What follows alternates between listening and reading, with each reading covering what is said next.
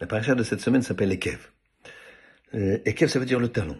En fait, le premier verset nous dit, si jamais tu respectes les mitzvot que habituellement on foule du talon, eh bien, Hachem t'aimera, t'aidera, te bénira, te donnera tout ce que tu veux. T'auras tout, quoi.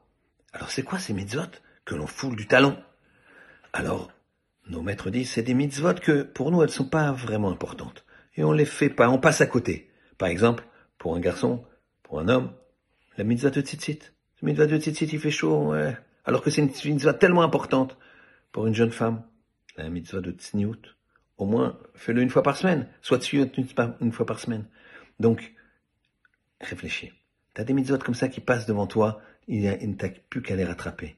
Et Hachem te bénira, te donnera tout ce que tu veux, t'enrichira, te donnera le zivouk, tout, tout, tout. C'est la promesse qu'a fait Hachem si tu fais ces mitzvot que tu foules du talon. À toi de jouer.